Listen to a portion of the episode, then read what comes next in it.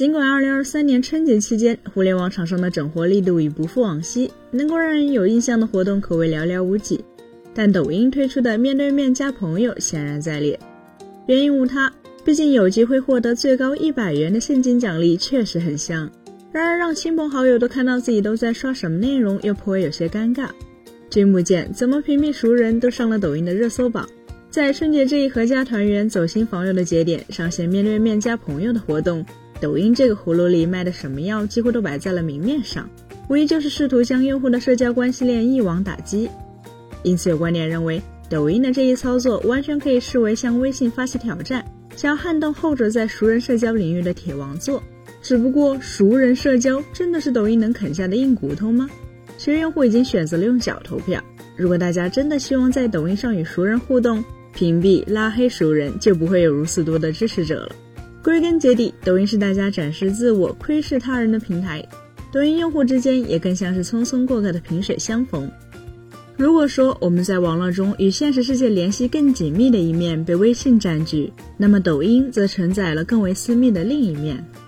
微信上用户需要扮演自己，但抖音上则通常大可不必。虽按照这一逻辑，后者应该就是做的陌生人社交。确实。抖音或者说字节跳动最初在社交赛道的尝试，其实就是从陌生人开始的。早在2019年伊始，字节跳动推出了多闪，主打的就正是用户可以无压力的记录分享生活，并且抖音也在当时推出了一连串活动来为多闪引流。随后在2020年3月，抖音上线语音直播交友板块，主播在开通语音直播后就可以接听连麦。紧接着，抖音还测试了连线与朋友这两项功能。并在二零二一年推出了标志性的摇一摇和同城圈子，由此也不难发现，抖音在陌生人社交赛道的策略是极有章法的，发现、破冰、互动、关系沉淀、关系拓展这一条完整的链路也全都有。再加上全网几乎最丰沛的流量池，抖音的陌生人社交似乎也胜券在握。但截至目前，结果却是抖音的陌生人社交尝试只能用差强人意来形容。而在许多业内人士看来，各种缘由极有可能是抖音本身的特质限制了陌生人社交的进一步展开。一直以来，抖音的推荐机制就决定了流量会向部分创作能力更高的用户倾斜，而这样的流量分配原则带来的必然结果就是用户地位的不平等。这也是为什么其会被不少人认为是属于俊男靓女或是有趣灵魂的抖音。更何况，强调即时满足的短视频本身就是反社交的，通过推荐算法。抖音可以向用户无休止的推送花样繁多的内容，让用户始终处于信息过载的状态中，主动将用户送到了信息茧房里。而丰富的内容则会让用户难以产生孤独感，自然也就没有了认识陌生人的动力。所以用一句话来形容，就是抖音虽然搭好了陌生人社交的舞台，可奈何用户并没有看这出戏的欲望。因此，在陌生人社交已然此路不通的情况下，抖音自然就会选择来尝试熟人社交了。并字节跳动高层都曾表示，抖音在逐渐从一种娱乐方式变成一种社交方式，未来还可能会成为一种生活方式。所以，对于抖音乃至字节跳动而言，社交这块蛋糕是必须拿下的。再加上与腾讯方面交恶后，抖音也需要自建封闭的内容消耗体系，其中社交就可以用来保证内容触达更广泛的用户群体，才能方便内容扩大传播范围，击破圈层。更为重要的是，抖音的增长如今已然在放缓。这一点几乎也被摆在了台面上，自然也就需要寻求第二增长曲线。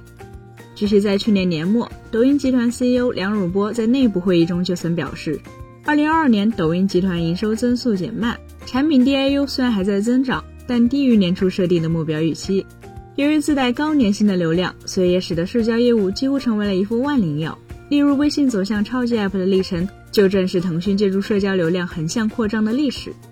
高粘性的社交流量，除了在具体业务层面具有助推剂的作用，在战略层面上还有着特殊的意义。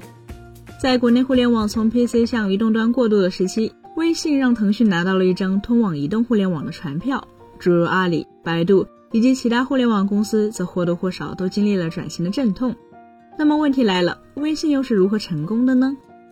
其实，在微信之前就有中国移动的飞信、小米的米聊，微信能够后来者居上。靠的就正是 QQ 在 PC 互联网时代积累的社交关系链，这显然才是微信取得的第一桶金。而作为对比，纯粹的内容平台几乎可以说是从 PC 互联网到移动互联网变迁中最大的输家。曾经煊赫一时的天涯、猫扑等 BBS，以及新浪和搜狐等门户网站，都在本世纪的第二个十年里飞速衰落。别看手握今日头条、西瓜视频和抖音的字节跳动如日中天，可二十年前四大门户和各大 BBS 的声势更胜一筹。所以在这样的危机感之下，也就由不得抖音不在社交赛道压下重注。然而，抖音的产品经理显然不会不知道，年轻人在微信朋友圈都会屏蔽亲朋，让用户在抖音中关注亲朋好友，又怎么会不尴尬呢？但显然，社交业务的成功对于抖音来说更为重要。并且在如今这个全球互联网行业的增长几乎陷入停滞、新技术、新标准呼之欲出的节点，社交也成为了抖音几乎必须攻克的一条赛道。本期节目就到这里了，更多精彩大家可以关注我们三一生活的官网或全平台同名账号查询更多信息。咱们下期再见，拜拜。